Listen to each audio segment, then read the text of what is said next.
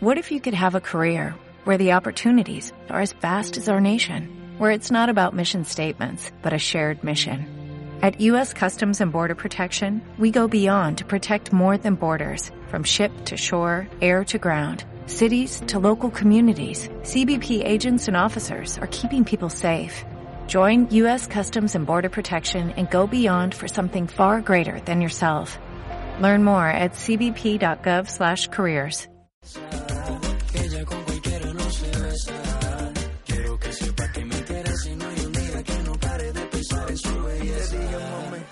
tómate un trago y cuando estés borracha pa' mi casa nos vamos.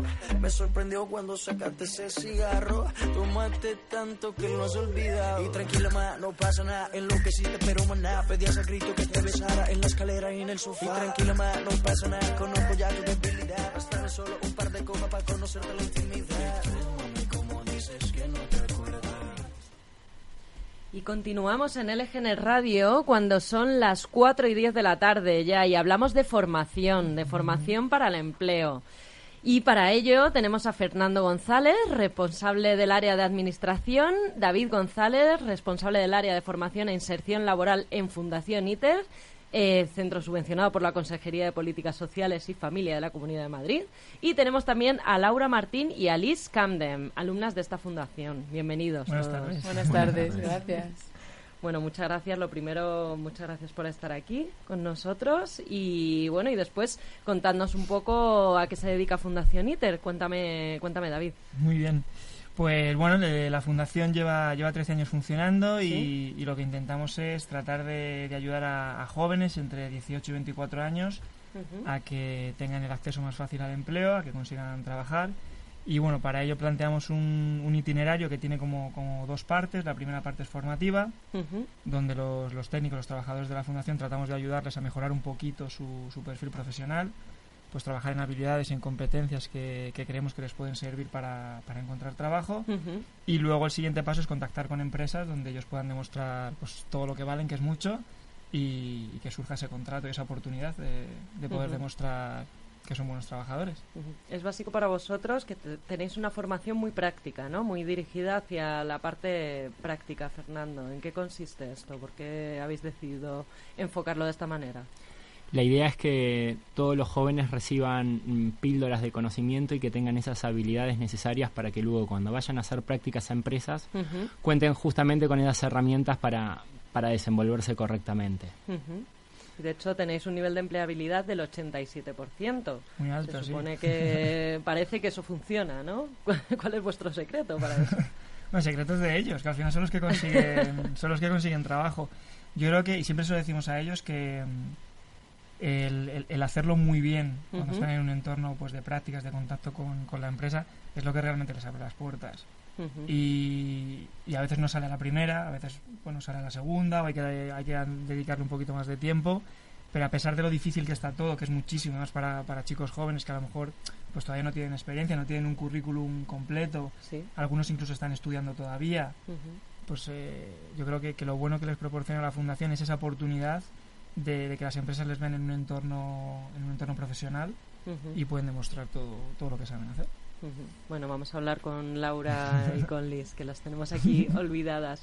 Contadme en qué ha consistido, cómo ha sido vuestra experiencia en Fundación ITER. ¿Empiezo yo? Vale. pues yo, por ejemplo, conocí ITER por un amigo que había estudiado en el curso anterior al que hemos estado Laura y yo. Y la verdad es que para mí el paso en ITER ha sido un gran paso a nivel de crecimiento, tanto personal como profesional. Porque yo ahora mismo salgo de ITER y me veo como con más confianza a la hora de incluso hacer una entrevista. Antes yo llegaba y pensaba, bueno, me van a coger y me estresaba y llega, hasta llegaba tarde y ahora es como que me veo como más confiada y que he adquirido todos esos conocimientos que realmente necesitaba para la práctica. Es una cosa que, que aquí también vemos, que mm, a lo mejor pues quien ha seguido una educación más tradicional, digamos, quien ha ido a la universidad, pues hay veces que le falta eso que tú me comentas, ese, ese mm, desparpajo, ¿no? Que a lo mejor una, una formación más práctica, como bueno, quien ha estado en un módulo formativo, cosas así, pues a lo mejor sí que da. ¿Tú qué piensas, Laura? Yo conocí ITER por una página de internet y la verdad es que desde que empecé hasta que lo terminé como casi de un antes y un después. O sea, me ha ayudado a ver las cosas de otra forma, a madurar un poco, a ser más responsable, a ser más segura de mí misma en todos los aspectos. He mejorado como persona, he madurado un poco y no sé, me parece una oportunidad que tendría que tener todo el mundo y algo que tendría que estar como una, no como la ESO, pero sí que tendría que tener la oportunidad todo el mundo, yo considero. Bueno, y ahora habladme como si no se estuvieran escuchando vuestros profesores, ¿vale? ¿Qué es lo que más os ha, os ha costado de este curso? ¿Qué es lo que más difícil ha A sido? mí es que lo que me ha gustado es que no me ha costado nada, o sea, todo es como muy... va surgiendo todo de poco a poco, te vas dando cuenta tú de lo que te van metiendo, por así decirlo, en la cabeza y te das cuenta y lo vas mejorando, vas cambiando. O sea, yo no considero que sea que cueste nada, al revés, te motiva, te anima. Yo antes de empezar es verdad que era una persona que tenía pocas motivaciones, como que estaba más desanimada. Y cuando salí de este curso es todo lo contrario, muchísimo más motivada en todos los aspectos, en hacer más cosas, en más sueños, Ujú. cosas más. Motivación. ¿Cómo inculcáis esta motivación en los alumnos? Bueno, nosotros creemos que, que- que sobre todo mirando dentro de ellos, porque no, no existen píldoras mágicas ni recetas que digan, pues como te hemos explicado esto, ya vas a encontrar trabajo, y, sino son cosas que, que ellas han aprendido a descubrir, que han visto que, que tienen mucha- muchas potencias dentro, que, las pueden sacar, y bueno, y también debilidades, ¿no? Que hemos trabajado sobre ellas, y, y yo creo que la clave es eh, que el curso aporta cosas que ellos deciden si se las quedan o no Ujú. pues las verdades absolutas no existen, contamos un montón de cosas desde nuestra posición de profesionales de- del mundo del empleo y de la formación, pero al final son, son ellos los que deciden dar el paso y, y yo creo que bueno, ellas lo han dado. Yo- si hay cosas que les han costado más, están hablando muy bien. ¿eh? Porque es ¿Dónde verdad que- las prácticas? ¿Dónde hicisteis las prácticas vosotras? Las tienen que ¿Dónde- hacer todavía. Las tenéis que hacer Estamos- todavía. estamos ¿Y todavía. ¿Lo tenéis pensado? ¿De- Yo tenéis sí. algo...? Yo, por ejemplo, tengo claro que, o sea, yo cuando nos, porque nos hacían la elección de más o menos a dónde queríamos hacer las prácticas, yo dije que sobre todo, principalmente, o tienda de ropa, porque me gusta mucho la ropa, o hostelería. Yo también. A mí me gusta mucho la moda y pienso que es una oportunidad para mejorar todavía más. Trabajáis con 29 empresas, ¿no? Para hacer las prácticas. aproxima- no, no te sabría decir el número exacto, pero sí sí. aproximadamente. ¿Tenéis pensado, Fernando, como administración, supongo que serás tú el que controles un poco el tema, ¿tenéis pensado algún convenio de colaboración para el año que viene, algo que nos puedas contar? ¿Alguna Pues- empresa más con la que vayáis a colaborar? Estamos en constante movimiento. Lo importante no son las empresas a las que a las que vamos a sumar, sino las empresas que se mantienen con nosotros. O sea, son empresas que tienen un compromiso de empleabilidad muy alto. O sea, los jóvenes que van a hacer las prácticas en nuestra empresa, en las empresas que colaboran con nosotros, la verdad es que valoran el compromiso de ellos y si realmente están en posición de contratarlos, los terminan fichando. Entonces, el casamiento que tenemos con, con las empresas actuales es, es realmente muy grande. Si es cierto, es que cada vez se suman más jóvenes a nuestra, a nuestra fundación. Nuestra idea es seguir expandiéndonos y poder llegar a la mayor cantidad de jóvenes posibles y tenemos que generar lazos con nuevas empresas. Y la verdad es que estamos en eso, estamos en eso constantemente. ¿Tenéis datos sobre cuánto tiempo se quedan los alumnos una vez les han contratado? Hay datos, lo que pasa que es, so- s- las variables son infinitas. Hay gente que tiene contrato indefinido y se ha quedado desde el momento que, que le contrataron. Gente que pues que le ha costado un poquito más y los contratan a lo mejor solo por campañas. Ujú. Y gente que entra y salen. La verdad es que han pasado un montón de cosas. Gente que ve lo que es el mundo del trabajo y dice, ojo que vuelvo a estudiar. Ujú. Eso también nos lo hemos, nos lo hemos encontrado. Así que es verdad que las variables son, Sí. son un montón, la verdad. Mm. Ujú. Habéis desarrollado este año un proyecto que se llama Realidad Virtual, ¿no? Para grupos de personas vulnerables. Habladme un poco sobre este proyecto. Pues mira, el, todo surge porque una de las, de las entidades que colabora que, con, con la fundación Ujú. es, es Accenture, una, una empresa, una consultoría, pero que tiene parte dedicada a la responsabilidad social y, y nos ayuda un montón desde siempre. Y, y el tema de las nuevas tecnologías, el mundo digital, Ujú. es algo que, que los chicos y las chicas para encontrar empleo lo tienen que manejar. Ujú. Entonces diseñaron un montón de contenidos formativos, un montón de herramientas para trabajar habilidades y competencias con ellos y como la, la última novedad es el tema de manejar la realidad virtual para hacer simulaciones con determinadas profesiones. ¿Lo habéis Entonces, hecho vosotras, chicas? Sí. ¿Y qué os ha parecido? ¿En qué consiste esto? Explicarme un poco cómo ha sido la experiencia. Pues mira, eh, la aplicación que a mí más me gustaba, con la que hacíamos la- las prácticas teóricas, era Duolingo, porque era, por ejemplo, em, tu mejora de los idiomas. Sí. Porque además que a mí me gusta mucho hablar Lo en inglés. lo he utilizado. Sí, era como el bug que hacía clic clic y era como que decías, como, como si fuera un juego, entonces sentías como si fuera un juego. Luego también me gustaba mucho Accenture, que era como pues preguntas básicas del mundo laboral, como tú actuarías en tal situación, escoge tal opción. La verdad es que era, era como una manera muy amena de, de formarte mediante esas aplicaciones. O sea, que estoy entendiendo que son aplicaciones a través de las cuales pues te diriges hacia un campo o hacia otro, ¿no? Hacia hay el campo de los que- idiomas, hacia el campo es, Hay laboral. una parte que es lo que está contando ella y otra parte que está en, en proceso de construcción para nosotros, Sí. que es utilizar eh, un equipo de realidad virtual tal cual. Ponerse las gafas de realidad virtual y hacer una simulación de, de una atención a un cliente, de, determinados oficios, determinados O empleos. sea, como si estuvieras físicamente en ese sitio, ¿no? Sí, y eso está, estamos en ello, estamos eh, bueno, tratando de desarrollar y ver en qué medida pues puede aportar valor a lo que... Que lo- es lo que lo habéis desarrollado para camarero de hoteles, ¿no? ¿Puede ser? Sí, y para hostelería también. Para hostelería Para ambas- también. para ambas, eso es. ¿Y lo pensáis desarrollar en otro ámbito? Pues depende un poco de lo que vaya creando, eh, bueno, como decíamos, Accenture, que es la, la entidad que lo, que lo ha desarrollado y que lo ha creado. Sí. Si van metiendo nuevos oficios y nuevos empleos, pues seguro que nosotros nos sumamos a que, a que ellos lo puedan utilizar.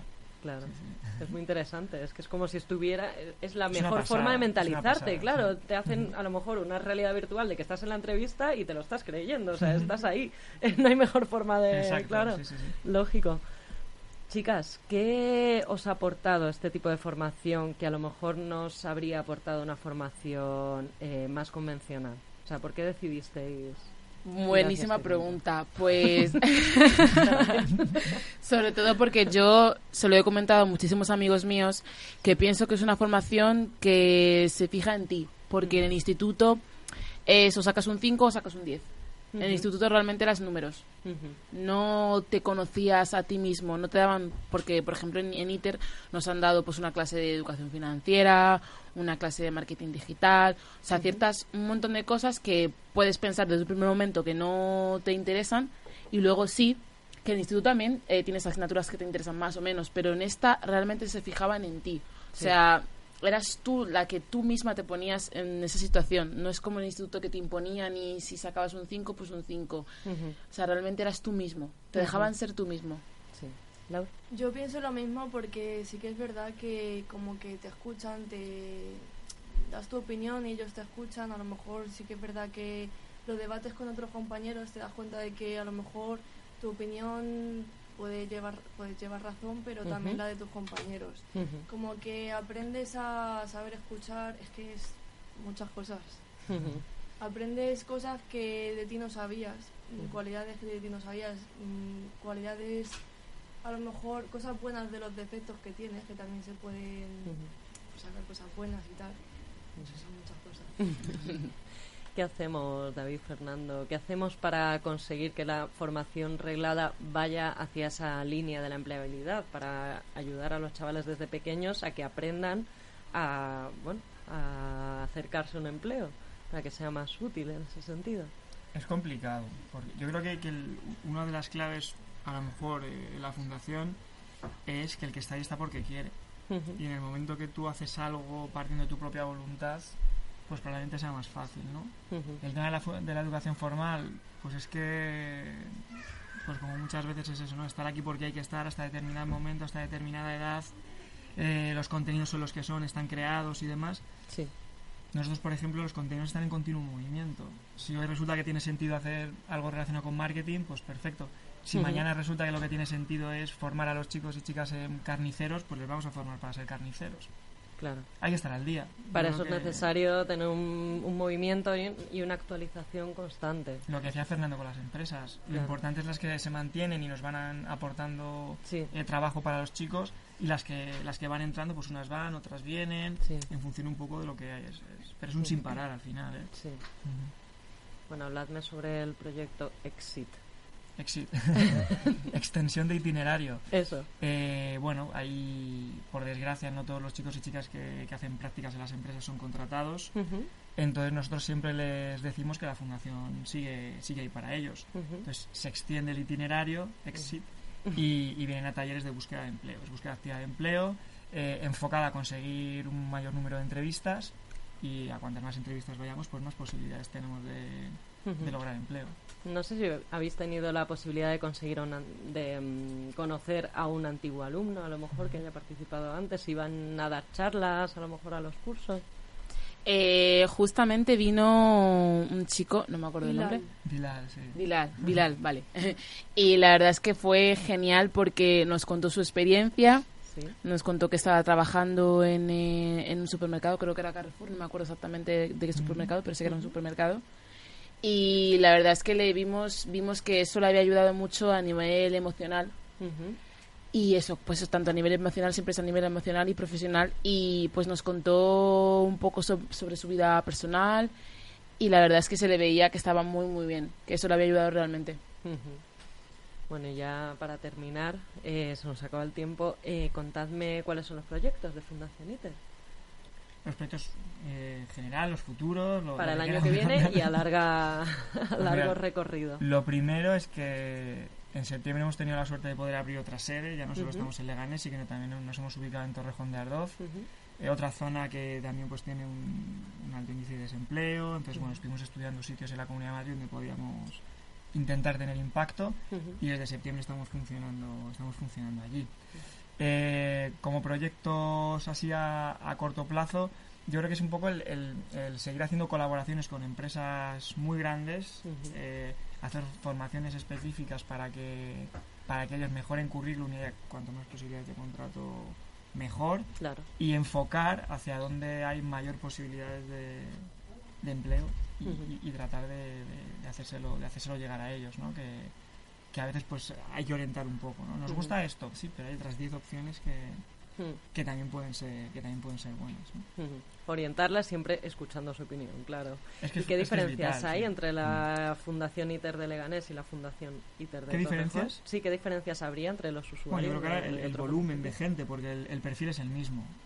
Tratamos de- es el mismo perfil de, de chicos gente joven que está teniendo dificultad para encontrar para encontrar empleo la única diferencia es, es geográfica ¿no? Es- Muy bien, pues nada, os deseo lo mejor y espero que vaya fenomenal gracias. todos los Muchas proyectos de. Fundación ITER y muchas gracias por venir. A ti.